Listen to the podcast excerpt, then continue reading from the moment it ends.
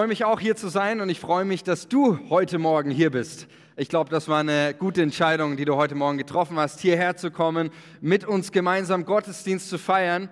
Und warum wir als Gemeinde zusammenkommen, ist der Grund deshalb, weil wir heute Morgen Jesus feiern.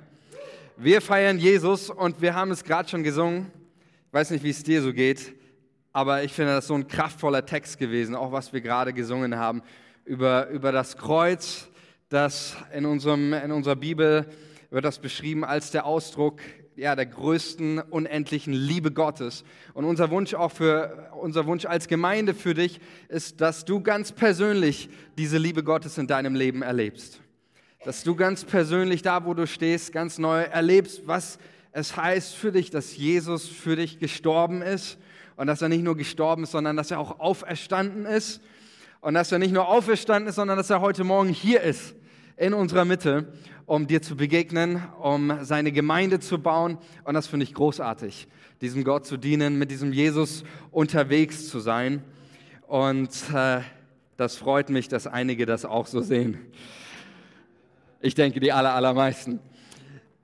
Ich will heute mit uns eine neue Predigtserie starten. Wir haben letzten, letzten, die letzten Sonntage ging es um die Predigtserie 1. Da ging es immer wieder darum, auch dass ich einfach das mit uns auch teilen wollte, wo was, was Gott auch für uns als Gemeinde vorbereitet hat, wo Gott mit uns hin möchte als Gemeinde. Es ging immer wieder auch darum, wer sich erinnern kann, ganz am Anfang des Jahres einzusteigen, wirklich in das auch, was Gott tun möchte, nicht irgendwo sitzen zu bleiben, sich nicht festfahren zu lassen, vielleicht in Enttäuschungen in der Vergangenheit, sondern aktiv einzusteigen in das, was Gott tun möchte. Und dann ging es natürlich immer wieder darum, auch das zu fokussieren, was was unser Auftrag ist als, als, als Kirche, als Gemeinde, was unser Selbstverständnis betrifft. Und ähm, letztes Mal ging es ganz stark darum, auch diesen Neubeginn. Ja, wenn du, wenn du letzten Sonntage mal eine Predigt verpasst hast, lege ich dir am, ans Herz. Geh mal auf, auf YouTube oder auf unsere Gemeinde-Homepage und hör mal in die letzten Predigten rein, damit du auch weißt, wo wir gerade als Gemeinde stehen, wie wir uns entwickeln, in welchem Prozess wir stehen. Und heute wird es auch um Ursprüngliches gehen. Es ging ja das letzte Mal darum, wir wollen das Ursprüngliche, also das, das Neue, das Gott tut. Vielleicht könnt, könnt ihr euch noch erinnern, die zwei Worte Neos und Kainos. Und Kainos ist das Neue im Sinne von, ich nehme etwas Altes, etwas Ursprüngliches wieder neu in Besitz. Und heute wird es auch um etwas Ursprüngliches gehen, nämlich es geht um die Bibel, das Wort Gottes. Und ähm, ich habe mir gedacht, ja, was, was gibt es ursprünglicheres als das Wort Gottes? Im Anfang war das Wort, das wissen wir, alles ist durch das Wort Gottes erschaffen. Es ist natürlich wichtig, der Kontext, hier geht es um Jesus als das offenbarte Wort Gottes. Wir werden uns heute mit der Bibel und gerade auch mit dem Neuen Testament als das Wort Gottes beschäftigen. Und ich habe jemanden gefragt, ob er mal für sich beschreiben kann, was ist denn, was bedeutet ihm die Bibel oder warum ist die Bibel auch für, für dich persönlich so wichtig? Und hier bekommt er mal einen Einblick. Die Bibel ist für mich ein täglicher Begleiter. Und da lese ich gleich mal was aus Epheser 6 vor, denn das passt, glaube ich, am besten. Zieh die ganze Waffenrüstung Gottes an, damit ihr standhalten könnt gegenüber den listigen Kunstgriffen des Teufels. Und später steht dann, und nehmt auch den Helm des Heils und das Schwert des Geistes, welches das Wort Gottes ist. Ich sehe die Bibel als Schwert, mit dem ich täglich in Angriff gehen kann. Und wenn ich, ähm, ich auch digital täglich ähm, das Wort Gottes aufschlage, dann bin ich gewappnet gegen die Angriffe des Teufels und kann auch in den Angriff gehen. Amen.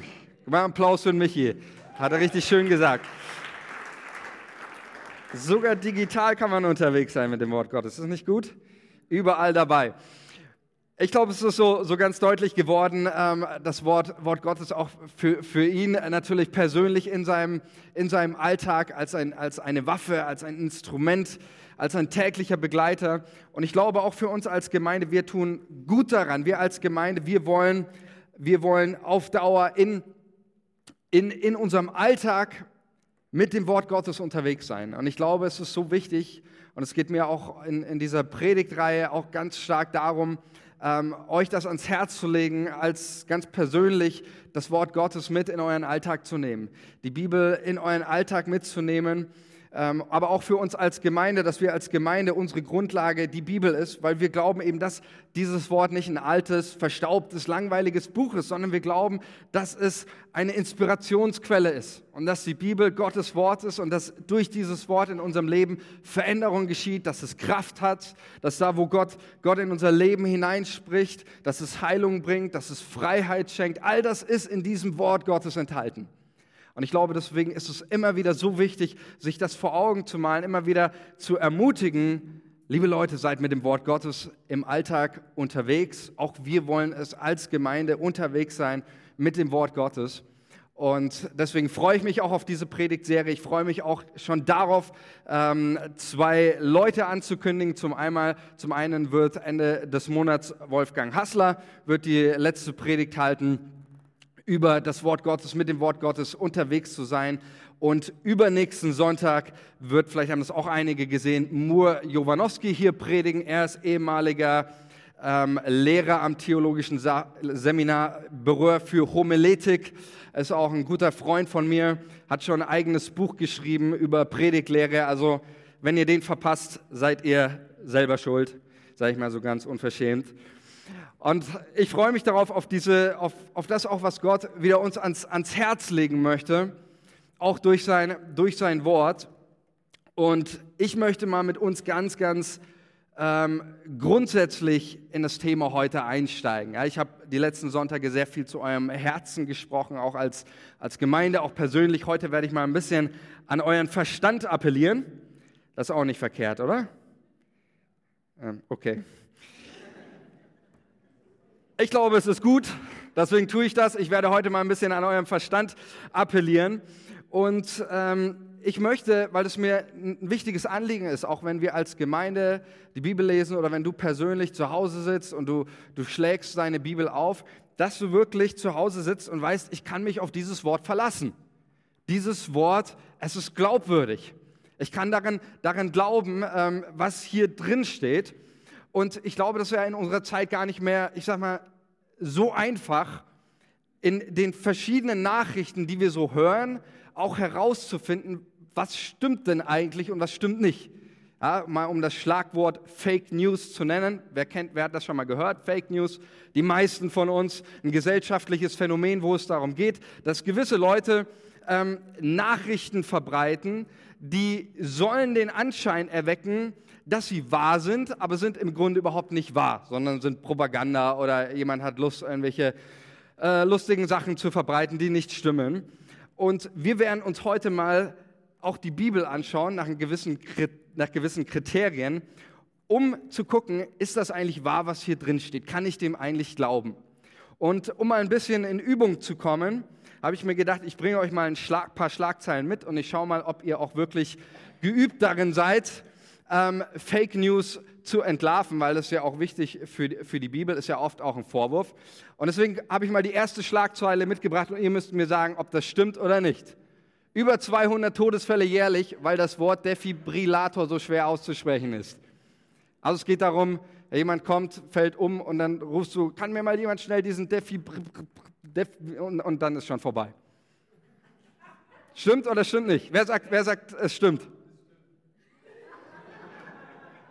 Okay, einer, einer. Es gefällt mir. Gegen den Strom. Gegen den Strom, das ist gut. Wer sagt, das stimmt nicht? Also, Joni, ich schätze deinen, deinen Eifer, aber ich muss dich enttäuschen, das ist ein Fake News. Das stimmt nicht. Okay, lass uns mal die, die nächste Schlagzeile bringen. Merkel kündigt schrittweise Rückzug aus der Politik an. Wer sagt, das stimmt? Das habe ich nicht gesagt.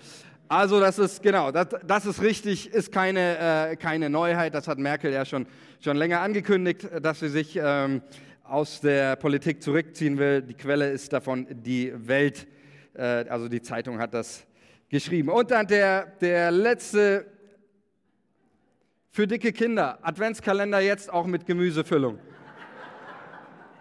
Ich sehe schon, es gibt einen, die, einige, die freuen sich darauf.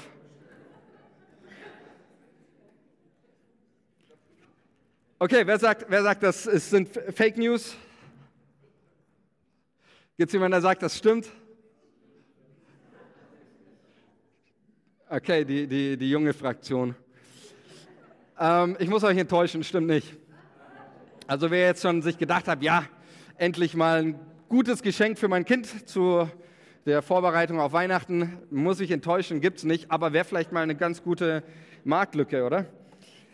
Und dann habe ich euch natürlich noch eine Schlagzeile mitgebracht.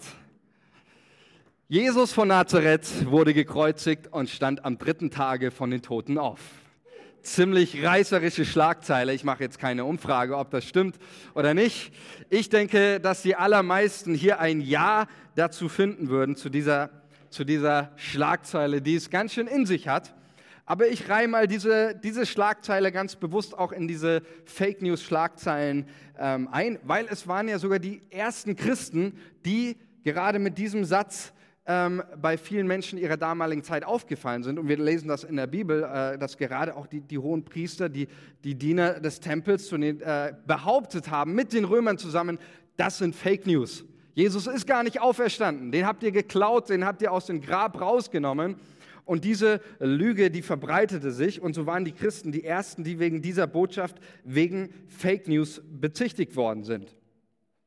Und ich habe mich mal schlau gemacht. Es gibt im Internet eine richtig gute Seite ähm, von, also online von der Bundeszentrale für politische Bildung.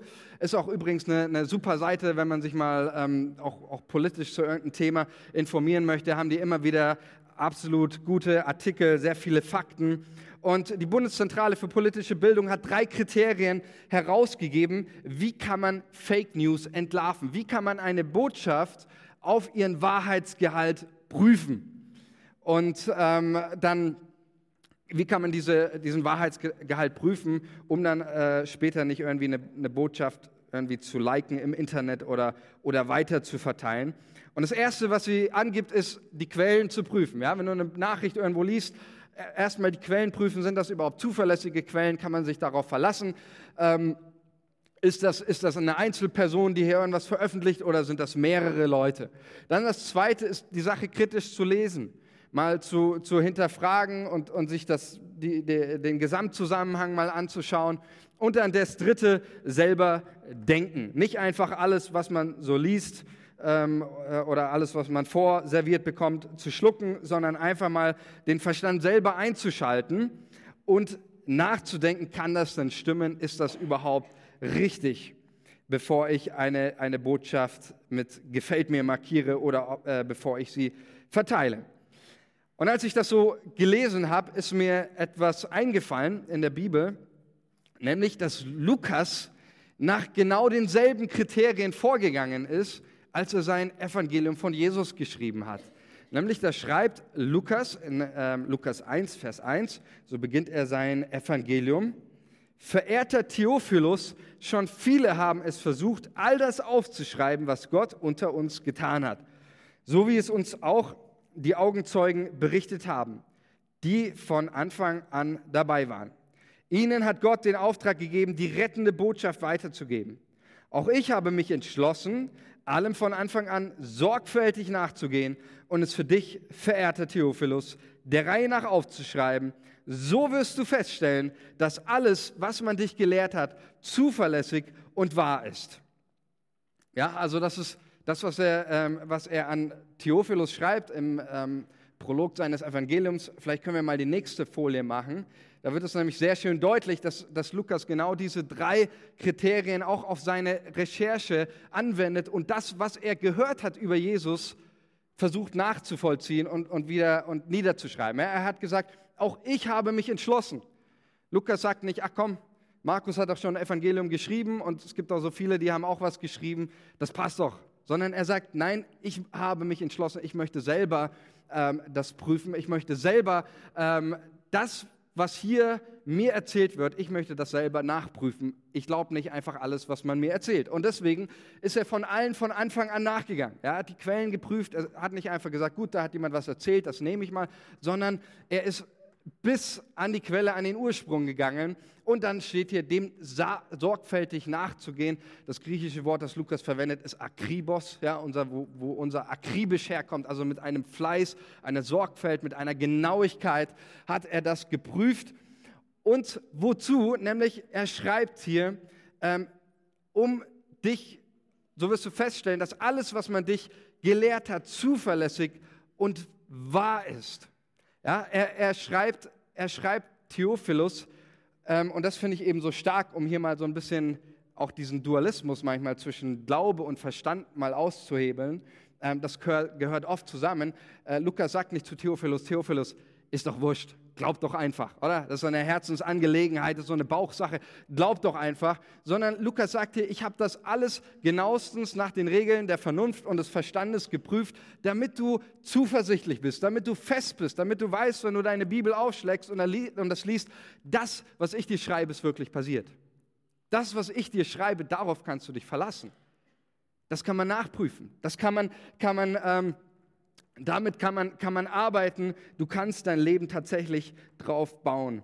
Und ich glaube, dass wir sehr gut daran tun, auch in unserem Leben immer wieder diese Haltung auch des Lukas ähm, anzunehmen.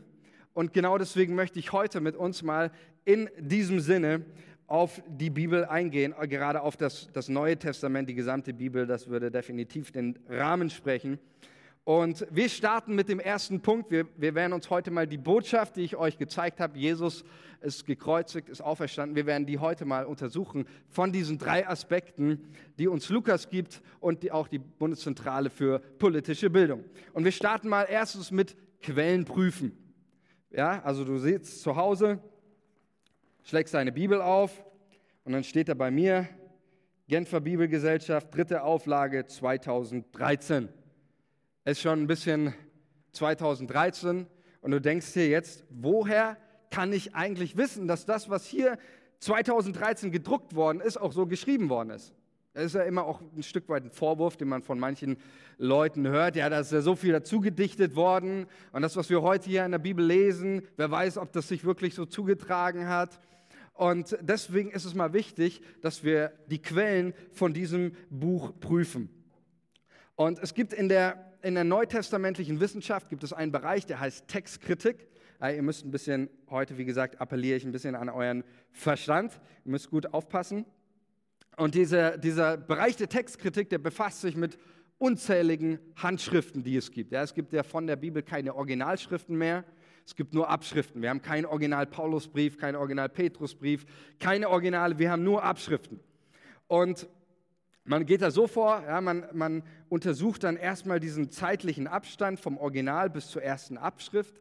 Ja, also wenn du, stell dir vor, du bist zu Hause und lässt dein Kind im Sandkasten spielen und auf einmal kommt dein Kind hergelaufen mit so einem Papyrus äh, Papyrusblatt und hier, sag mal Papa, ich habe was gefunden. Ähm, und du würdest da auf dem Blatt etwas lesen von einem Peter, der vor 5000 Jahren gelebt hat. Und dann würdest du damit wahrscheinlich zum Amt gehen und dann würden die Leute äh, dir sagen, naja gut, nur weil dein Kind ein Blatt Papier gefunden hat. Äh, ist noch nicht sehr glaubwürdig, die Sache, dass es einen Peter gibt, der da vor 5000 Jahren gelebt hat und geschrieben hat. Wenn jetzt aber vielleicht in Frankreich und in der Antarktis und in Amerika oder sonst wo ganz viele solche Dokumente gefunden werden würden, wo auch drin enthalten ist, dass es einen Peter gibt, der vor 5000 Jahren in der, sagen wir mal, in der Annette-Kolb-Straße gelebt hat, ähm, dann wäre das natürlich schon etwas viel glaubwürdiger. Und so überprüft man übrigens auch in der, in der antiken Wissenschaft überhaupt Dokumente, so werden Dokumente auf ihre Glaubwürdigkeit überprüft, dass man eben das Original, dass man die Zeit vergleicht, wie viel liegt zwischen dem Original, wie viel zwischen der Abschrift und dann guckt man, wie viele ähm, Abschriften gibt es davon. Ja, ich habe euch mal ein paar Beispiele mitgebracht, um das ein bisschen konkreter zu machen. Einer der einflussreichsten Werke der Antike sind die Dichtungen des äh, Philosophen äh, oder äh, des Dichters Homers. Er schrieb die Ilias und die Odyssee, hat es etwa um 800 vor Christus bis 700 vor Christus geschrieben. Die früheste Abschrift ist etwa 300 nach Christus, also es liegen etwa hier 1000 Jahre zwischen dem Original und der ersten Abschrift. Der zweite Mann ist Platon, auch ein bekannter Mann der Antike, hat etwa 424 vor Christus geschrieben. Seine früheste Abschrift etwa 900 nach Christus, also liegen 1200 Jahre dazwischen. Und es gibt insgesamt sieben Abschriften davon. Und dann noch die letzte prominente Person namens Caesar. Seine originale Schrift von den gallischen Kriegen sagt man etwa 50 vor Christus. Und äh, die früheste Abschrift, die wir von ihm haben, ist etwa bei zu 900 nach Christus zu datieren. Also auch hier liegen wieder 10 Jahre, äh, 10, 1000 Jahre dazwischen. Und es gibt zehn Abschriften davon. Ja? Und in der antiken Wissenschaft, wenn du zehn, zehn Abschriften hast, das ist eine Sensation ja, auch, auch sieben Abschriften und damit ist überhaupt auch die Historizität, also dass so eine Person gelebt hat wie Caesar, Platon, Homer, unbestritten, weil eben diese, diese Abschriften und diese Texte bezeugen das, belegen das, so dass kein Wissenschaftler ernsthaft diese, äh, diese Person anzweifeln würde oder auch das, was sie geschrieben haben. Man könnte das jetzt unzählig weiterführen ähm, mit verschiedenen antiken Schriften. Ich gehe mal weiter zum Neuen Testament, weil das Neue Testament unterscheidet sich etwas viel hinsichtlich der Glaubwürdigkeit. Denn beim Neuen Testament gibt es nicht zehn Abschriften, sondern haltet euch fest, 5000 Abschriften.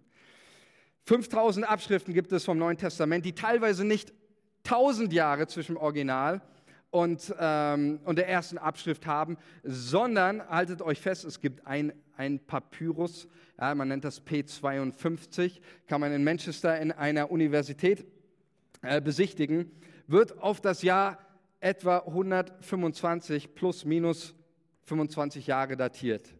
Das ist ein Teil vom Johannesevangelium, Johannesevangelium etwa 90 nach Christus geschrieben. Das heißt, wir haben hier eventuell eine Zeitspanne von Minimum 10 Jahre zwischen Original und Abschrift. Oder natürlich, wenn du die 50 Jahre plus rechnest, so genau kann man das nicht datieren, sind das maximal 60 Jahre, die zwischen Original und ähm, Abschrift liegen. Und das ist das ist absolut krass. Das ist einmalig, das ist äh, nicht absolut nicht vergleichbar. Und das, was die Textkritik eben dieser, dieser Bereich nachweisen konnte, ist, dass wir mit der, mit der Bibel die zuverlässigste Quelle der gesamten Menschheitsgeschichte haben. Der gesamten schriftlichen, schriftlichen Dokumente. Ist das nicht krass? Ich finde das absolut, absolut inspirierend. Ich finde das auch sehr, auch, auch für, das, für das Bibellesen ähm, so, so wertvoll zu wissen. Ja, wir lesen nicht hier einfach irgendwas, wovon wir mal denken, ja, das hat der Pastor gesagt, das ist Wort Gottes, das kann man glauben oder sonst was, sondern dass wir wirklich von, von allen Regeln der Vernunft sagen können, wir haben es mit der Bibel als das Buch in der, in der Menschheitsgeschichte zu tun, das an Glaubwürdigkeit nicht zu überbieten ist. Und das ist keine, übrigens keine christliche Aussage, das ist eine wissenschaftliche Aussage. Natürlich gibt es, ähm, gibt es hier und da auch in der Bibel vom, vom Text her an, eins, an, an, ein paar Stellen gibt es auch gewisse Unstimmigkeiten. Ähm, das, das ist aber ein ganz, ganz kleiner Teil auch in der Bibel. Manche Wissenschaftler, die schießen sich dann gerne auf diesen minimalen Teil ein, aber die Gesamtheit der Schrift können wir wirklich sagen, wir haben es in, in allem mit, einem, mit dem zuverlässigsten Buch der ganzen Weltgeschichte zu tun. Jetzt kommen wir zum Schritt Nummer zwei. Wir haben die Quellen geprüft und wir, haben, wir können mit, mit einer hundertprozentigen, ja, aus, aus menschlicher Sicht gesehen, einer, einer Überzeugung sagen, das, was wir hier lesen, an, was wir hier haben an Text, ist auch wirklich vor circa 2000 Jahren so niedergeschrieben worden. Jetzt gibt es natürlich auch Leute, die sagen, ähm, es gibt Leute, die, die sagen, ja, wer sagt mir denn jetzt nicht, die Jünger haben alles erfunden? Es ist zwar richtig, das kann keiner widerlegen, weder dass Jesus gelebt hat, seine, also dass er gelebt hat, ist unbestreitbar, ähm, dass auch, auch die Schriften des Neuen Testamentes, ähm, aber jetzt gibt es natürlich immer wieder den Vorwurf, ja, ja, ist alles Legende. Die, Jesus ist gestorben und die Jünger haben sich gedacht, hm, was macht man jetzt? So, ähm, ja, okay, wir, wir erfinden mal ein paar Legenden und ein paar äh, Stories, um eben so ein paar Fake News zu verbreiten. Und deswegen ist der zweite Punkt, wir werden jetzt mal etwas, einige Texte mal etwas kritisch lesen. Und wir werden mal gucken, macht das in der damaligen Zeit überhaupt Sinn? Wenn es auch darum ging, den Jüngern oder den, den Schreibern des Neuen Testaments Fake News zu verbreiten, dann heißt es, dass ihre Botschaften möglichst glaubwürdig klingen sollen, oder? Ja? Also sie müssen möglichst glaubwürdig sein, oder? Du würdest keine, wenn du möchtest, ne, wenn du eine Botschaft verbreitest, die möglichst viele Menschen glauben sollen, dann wirst du keinen, irgendwie keinen Stuss erzählen, sondern du wirst irgendwie versuchen, dass sich das alles irgendwie logisch anhört, dass sich das irgendwie glaubwürdig anhört, dass die Leute das glauben. Und wir lesen mal einer so, einer sogenannten Legenden, die, die er hat immer wieder der Vorwurf kommt, dass er eine Legende. Lukas 24, Vers 1, da lesen wir. Ganz früh am Sonntag Morgen, dem ersten Tag der neuen Woche, nahmen die Frauen die wohlriechenden Öle mit sich, mit, die sie zubereitet hatten, und gingen zum Grab. Dort angekommen sahen sie, dass der Stein, mit dem man es verschlossen hatte, zur Seite gerollt war. Als sie die Grabkammer betraten, fanden sie den Leichnam von Jesus, den Herrn, nicht. Und dann kommt diese äh, Stelle eben, wo die Engel den Frauen begegnen und ihnen sagen, Jesus ist nicht hier, er ist auferstanden. Und dann lesen wir weiter in Vers 8. Da heißt es dann, da erinnerten sich die Frauen an diese Worte von Jesus, eben, dass er auferstanden, äh, dass er auferstehen wird. Und sie liefen vom Grab in die Stadt zurück, um den elf Aposteln und den anderen Jüngern zu berichten, was sie erlebt hatten. Zu diesen Frauen gehörte Maria aus Magdala, Johanna, Maria, die Mutter von Jakobus und noch etliche andere. Finde den Fehler in dieser Legende. Was macht diese Geschichte, würde diese Geschichte absolut unglaubwürdig machen? Die Frauen, richtig. Du kannst in der, in der Antike oder auch zur damaligen Zeit Jesu, die, Frau, die Menschen hatten kein Problem mit der Auferstehung. Lukas hätte schreiben können von der Auferstehung Jesu, dass eine Legion von Engeln aus dem Himmel gekommen wäre und die Römer platt gemacht hätten, so wie, wie Asterix und Obelix. Äh, hätten sonst irgendwas äh, schreiben können von, von, äh, von Blitzen und von Donner und allem Möglichen und dass, sich das, und dass das Grab explodiert wäre. Das hätten Leute geglaubt. Damit hatten die, weder die Römer noch die Griechen ein Problem, an Übernatürliches zu glauben, ähm, an, den, an irgendwelche solche spektakulären Ereignissen. Aber Frauen als Zeugen ist absolut das Dümmste, was du machen kannst, wenn du in der damaligen Zeit irgendwie eine Geschichte erzählen möchtest, die Menschen glauben sollen. Denn Frauen galten in der damaligen Gesellschaft nicht viel und die Meinung über Frauen war übrigens auch nicht sehr hoch. Ich nenne euch mal ein paar Beispiele ähm, einiger, einiger Philosophen und Influencer der Antike. Der erste ist Pythagoras. Was hat Pythagoras gesagt? Den Satz. Welchen Satz? Satz des Pythagoras. Wie heißt der? Okay, vielleicht sollten wir lieber Mathe machen anstatt. Aber wir sind in einem Gottesdienst. Okay, das ist wahr a Quadrat plus b Quadrat ist gleich c Quadrat. Sechstes Jahrhundert vor Christus hat Pythagoras gelebt. Das ist aber nicht der Satz, worauf ich hinaus will, sondern Pythagoras hat noch was anderes gesagt. Er sagte nämlich, ähm, er sagte, drei Dinge sind vor allem zu fürchten. Das Feuer, das Wasser und eine Frau. Vielleicht weißt du jetzt, warum du ihn nicht so gemocht hast im Unterricht. Aristoteles, viertes Jahrhundert vor Christus, sagte, Frauen seien unvollkommene Männer und alle Frauen sind ohne Wert. Und der römische Philosoph ist der Influencer des römischen Reichs zur Zeit Jesu, ist der meistgelesene ähm, Philosoph, meistgelesene Schriftsteller zur Zeit Jesu. Er sagte, Seneca sagte, eine Frau und die Unwissenheit sind die zwei größten Katastrophen in der Welt. Habe ich gerade ein Amen gehört irgendwo? Ich hoffe nicht. Und äh, sicherlich, ähm, das war Römer und die, die Griechen ähm, zur Zeit Jesu, das war im Judentum auch übrigens nicht immer so, ähm, auch, auch selbst nicht im, im, Alten Testament, aber zur Zeit Jesu gab es natürlich auch im Judentum ähm, bei einigen eine, eine, große Abneigung auch gegen, gegenüber äh, Frauen. Da gibt es ein Zitat von Rabbi Eliezer, hat auch gelebt zur Zeit Jesu. Er sagte einmal, haltet euch fest, einer der steilsten Aussagen ähm, und der schlimmsten, es ist besser, die Tora zu verbrennen, als ihre Lehren einer Frau mitzuteilen.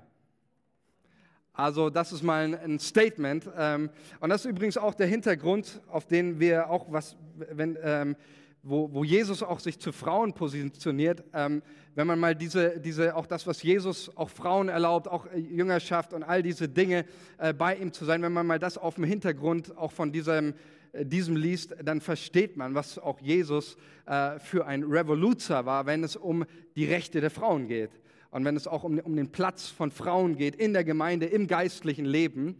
Ähm, aber das mal so nebenbei gemerkt, es ist ganz, ganz klar, ähm, dass dass Frauen äh, nicht sehr angesehen waren in der damaligen Gesellschaft und überhaupt im Allgemeinen hatten Frauen keine Bildung.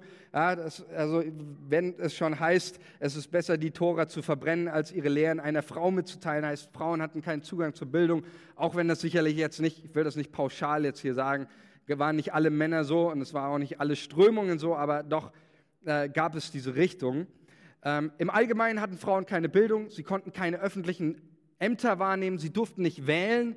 Ja, ist ja vielleicht auch für unseren Kontext gar nicht so neu. Vor 100 Jahren war das in unserem Land auch noch so, ähm, dass Frauen nicht wählen durften. Sie waren aber, das und das ist das Entscheidende, sie waren beim Gericht nicht mal als Zeugen zugelassen.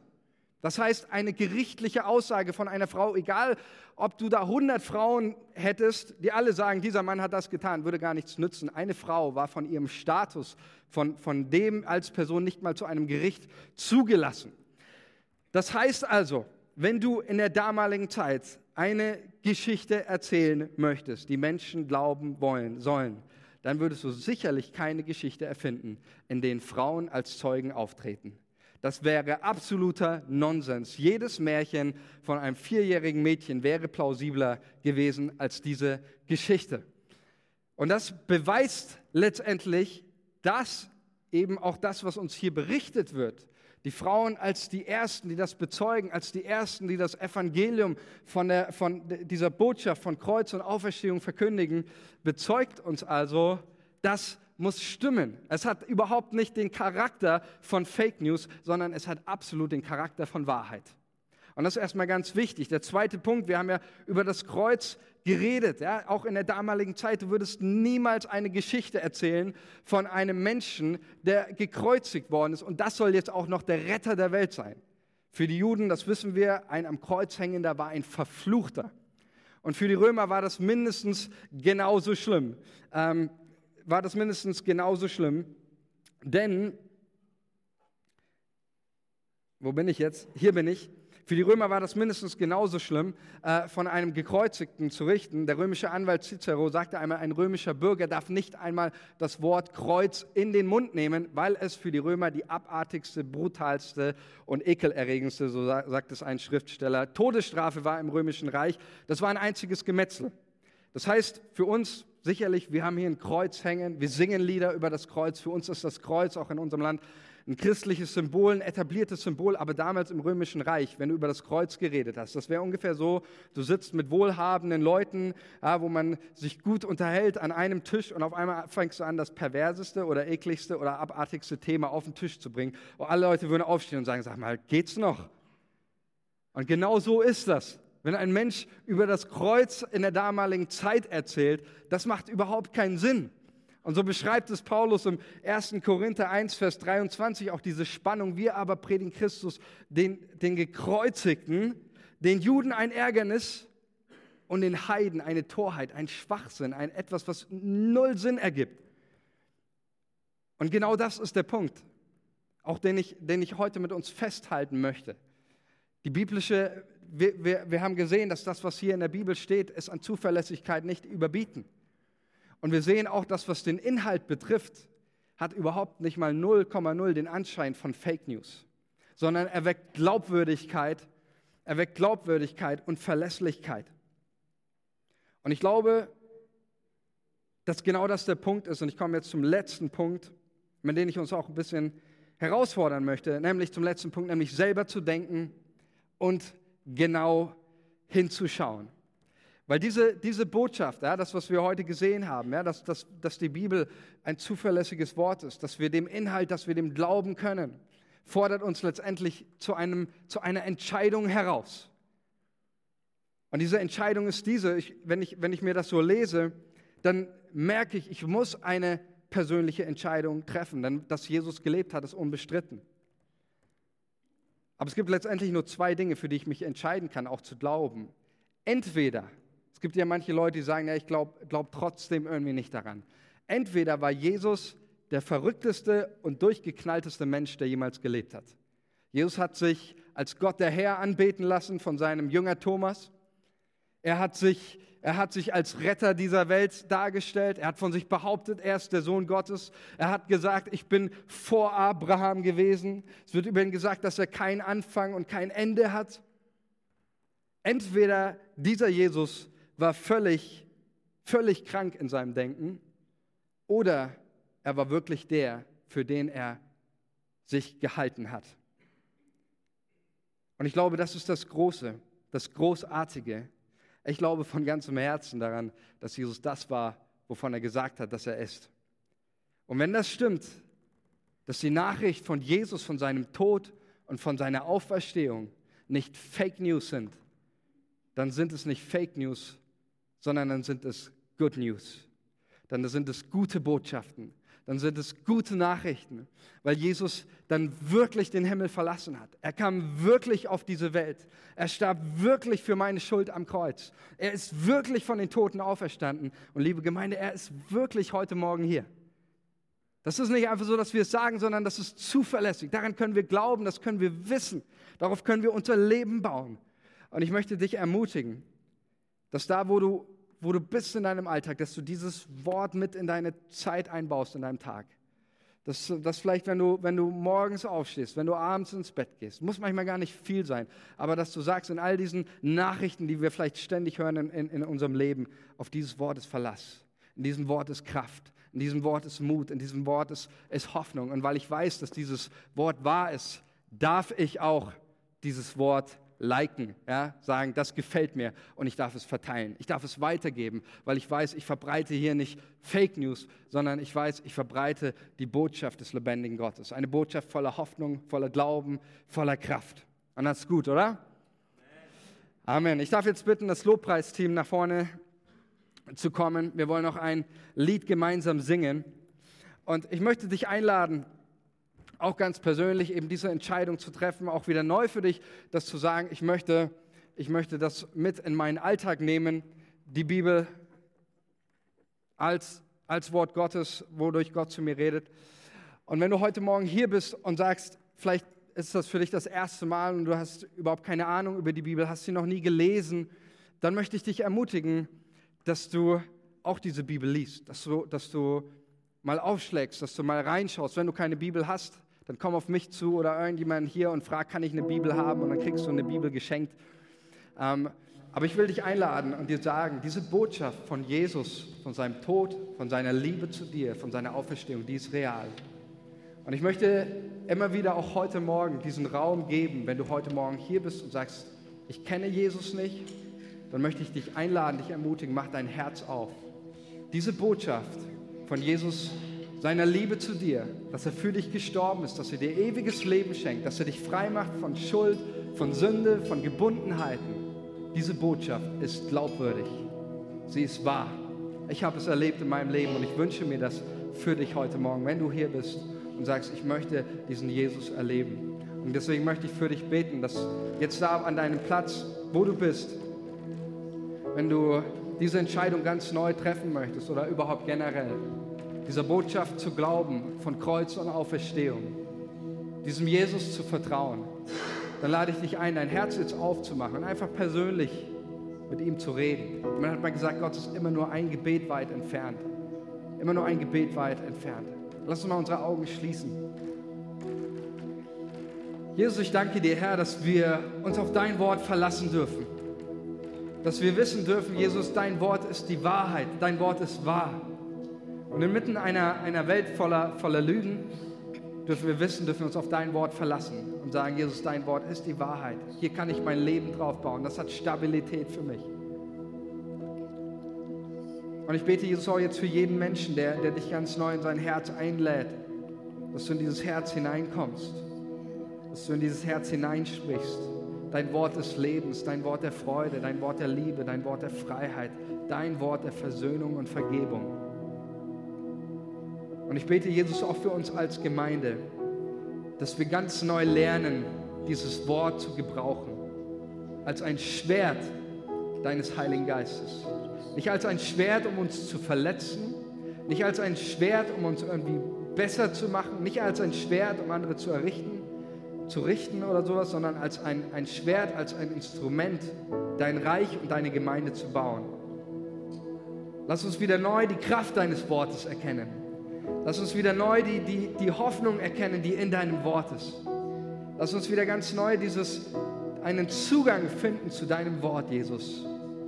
Dass auch die Sonntage hier oder egal in, in welchen Momenten in unserem Leben wir die Bibel mit in unser Leben hineinnehmen, wir erleben, dass dieses Wort nicht leeres Wort ist, sondern ein Wort, das von dir kommt, Jesus, und ein Wort, das gefüllt ist mit Segen, mit Guten, mit Hoffnung, mit Freude, mit Kraft. Nicht nur für uns, sondern für diese ganze Welt. Und in deinem Namen bete ich, Jesus. Alles soll geschehen in deinem Namen, Jesus, durch die Kraft des Heiligen Geistes zur Ehre Gottes des Vaters.